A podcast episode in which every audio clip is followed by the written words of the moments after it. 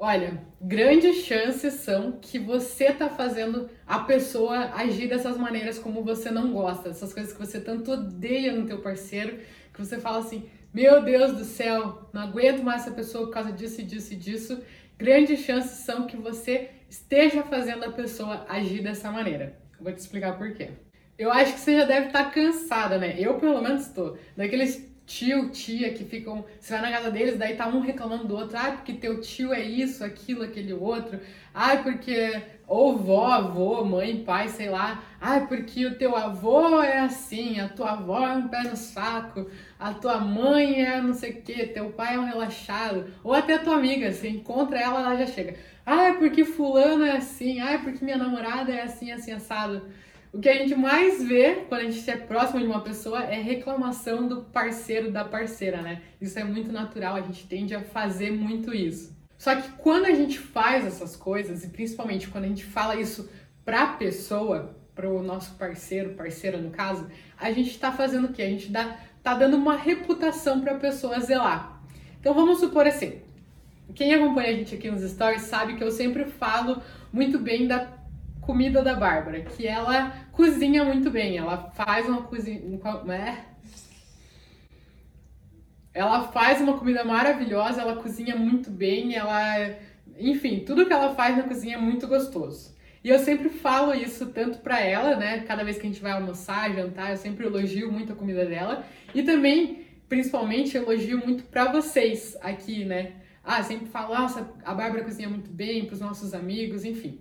E o que, que eu tô fazendo? Eu tô dando uma reputação para ela, pra ela zelar. Você nunca experimentou, provavelmente nunca experimentou a comida da Bárbara, mas você já imagina que é muito boa. Então, se por acaso você fosse um dia jantar lá em casa, ou vir aqui jantar com a gente, a gente convida você para um jantar, você ia esperar muita coisa, né? Porque eu já falei que a Bárbara cozinha bem. Se eu não tivesse falado nada, você ia vir esperar qualquer coisa. Só que eu já falei várias vezes que ela cozinha muito bem.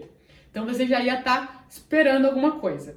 E a Bárbara também já ia sentir uma pressão muito maior, porque eu já falei e ela sabe que eu já falei para vocês que ela cozinha muito bem. Então ela já sabe que vocês iam estar com uma expectativa tipo, pô, ela vai ter que fazer alguma coisa muito gostosa mesmo, porque a Bruna falou. Então eu dei uma reputação para ela zelar. Só que nesse caso foi uma reputação boa. Tem também as reputações ruins. E aí eu vou falar uma coisa, porque eu preciso dar um exemplo para vocês entenderem, mas é, é fictício, tá? Vamos supor que a Bárbara fale que eu seja um pouco relaxada. Não que isso seja verdade. Tá, é verdade. A Bárbara sempre fala, pô, porque você é muito relaxada, porque você deixa as blusas em cima da cama, porque você, sei lá, não passa a vassoura no chão, porque você é, não lava a louça logo depois de almoçar. E aí, no começo, eu me incomodava com isso. Mas depois de tanto ela falar, ah, porque você é relaxada, relaxada, relaxada, eu comecei a assumir isso. Eu falei, isso mesmo. Então agora, se ela fala assim, pô, não vai lavar a louça? Eu, não, vou lavar depois. Pô, mas você é muito relaxado. Daí eu falo, beleza, eu sou mesmo, e vou fazer o quê? Eu tô zelando pela minha reputação. Foi ela quem falou que eu era relaxada e agora ela vem reclamar? Então, né?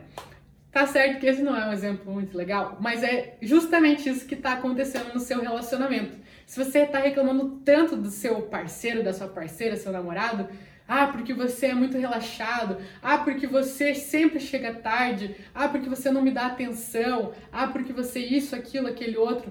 Quando você começa a falar muito para a pessoa, por mais que ela não seja aquilo, ou por mais que ela não tenha percebido que ela é aquilo, quando você começa a martelar muito na cabeça dela, ela começa a falar: "Poxa, realmente eu acho que eu sou assim". E aí ela assume aquilo para ela, porque você tá martelando na cabeça dela que ela é.